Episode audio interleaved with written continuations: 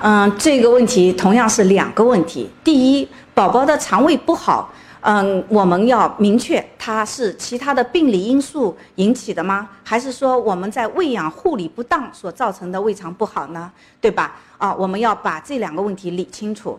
那么，如果真的存在了胃肠不好，这个选择奶粉。又是另外一个非常重要的一个议题，这个是需要经过专业的医生对宝宝经过一个科学的、专业的、严谨的评估以后，再来做出一个呃指导和这个奶粉的选择的。所以家长在这个上当中不要自行去采取一些呃推测性的用法，以免引起更多的麻烦。